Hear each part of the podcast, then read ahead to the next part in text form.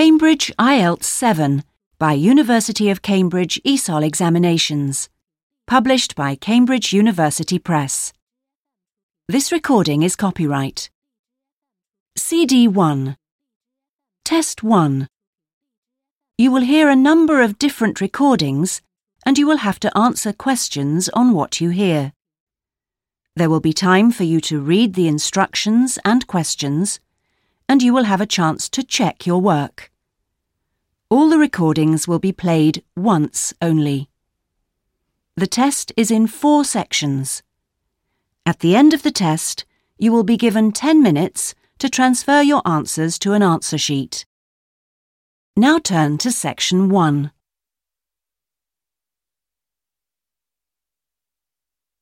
Section 1. You will hear a telephone conversation between a passenger and an official at the Land Transport Information Service at Toronto Airport. First, you have some time to look at questions 1 to 5.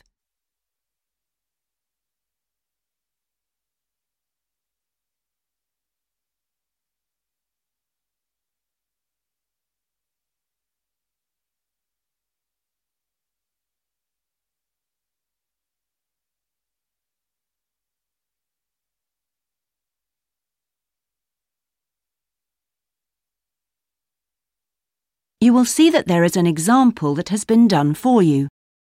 On this occasion only, the conversation relating to this will be played first. Hello, this is Land Transport Information at Toronto Airport. How may I help you?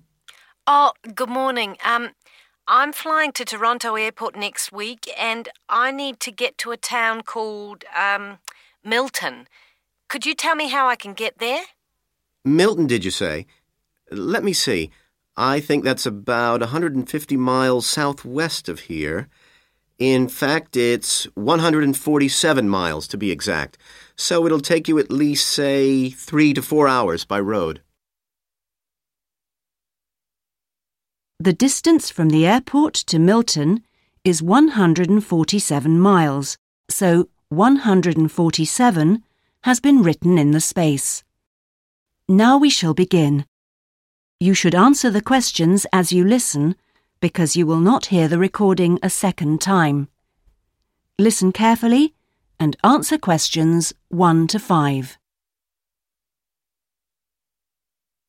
Hello, this is Land Transport Information at Toronto Airport.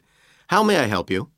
Oh, good morning. Um, I'm flying to Toronto Airport next week and I need to get to a town called, um, Milton. Could you tell me how I can get there? Milton, did you say? Let me see. I think that's about 150 miles southwest of here. In fact, it's 147 miles to be exact. So it'll take you at least, say, three to four hours by road. Wow, is it as far as that? Yes, I'm afraid so. But you have a number of options to get you there, and you can always rent a car right here at the airport, of course. Right. Well, I don't really want to drive myself, so I'd like more information about public transport. Okay. In that case, the quickest and most comfortable is a cab, and of course, there are always plenty available, but it'll cost you. You can also take a Greyhound bus, or there's an airport shuttle service to Milton. Mm, I think for that kind of distance, a cab would be way beyond my budget. But the bus sounds okay. Can you tell me how much that would cost? Sure. Let's see, that would be $15 one way or $27.50 return. Uh, that's on the Greyhound. Ah, that's quite cheap. Great. Uh, whereabouts does it stop in Milton? It goes directly from the airport here to the city center, and it's pretty fast. But you have to bear in mind that there is only one departure a day, so it depends what time your flight gets in. Ah, oh, of course. Hang on. Oh, we're due to get there at 11:30 a.m. Hmm, too bad. The bus leaves at 3:45. So you would have quite a wait, more than 4 hours. Oh, I see. Well, what about the shuttle you mentioned? Okay. That's the airport shuttle that will take you from the airport right to your hotel or private address. It's a door to door service, and it would suit you much better because there's one every two hours. So, how much does that cost? Let's see. Uh, yeah, that's $35 one way, $65 return. So I guess it's a bit more expensive than the Greyhound. Oh, that doesn't sound too bad, especially if it'll take me straight to the hotel. But you do need to reserve a seat. Okay. Is it possible to make a booking right now? Through you? Sure. Before you hear the rest of the conversation, you have some time to look at questions 6 to 10.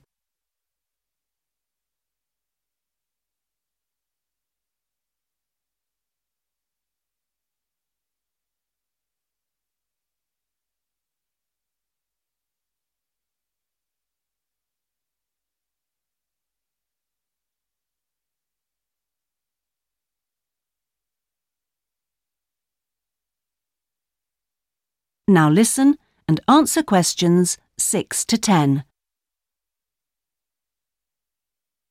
Okay, I just have to fill this form out for you. So, what date do you want to book this for? The 16th of October. Oh, oh no. Sorry, that's my departure date.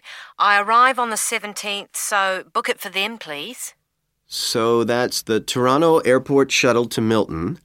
And this is for just one person or Yeah, yeah, just me, please. Right. And you said your expected time of arrival was 11:30? So if I book your shuttle for after 12, let's say 12:30, that should give you plenty of time to, you know, collect your baggage, maybe grab a coffee. Yeah, that sounds fine. As long as we land on time. Well, we'll take your flight details, so you don't need to worry too much about that.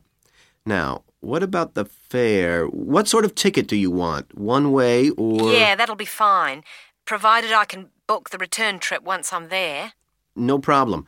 Just allow a couple of days in advance to make sure you get a seat. And what is your name, please? Janet. Janet Thomson. Is that Thompson spelled with a P? No, it's T H O M S O N. Okay.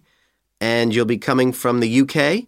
Uh, what flight will you be traveling on? Oh, uh, it's Air Canada flight number AC936 from London Heathrow. Right. Now, do you know where you'll be staying? We need to give the driver an address. Yes, it's called the Vacation Motel, and I think it's near the town centre. Anyway, the address is 24 Kitchener Street. That's K I T C H E N E R Street. That's fine. Right, so that's $35 to pay, please. Have you got your credit card number there?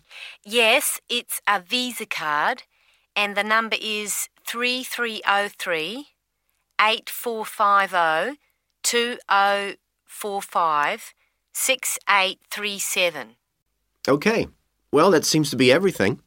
Have a good trip, and we'll see you in Toronto next week. Yes, bye. Oh, thanks for your help. That is the end of section 1. You now have half a minute to check your answers.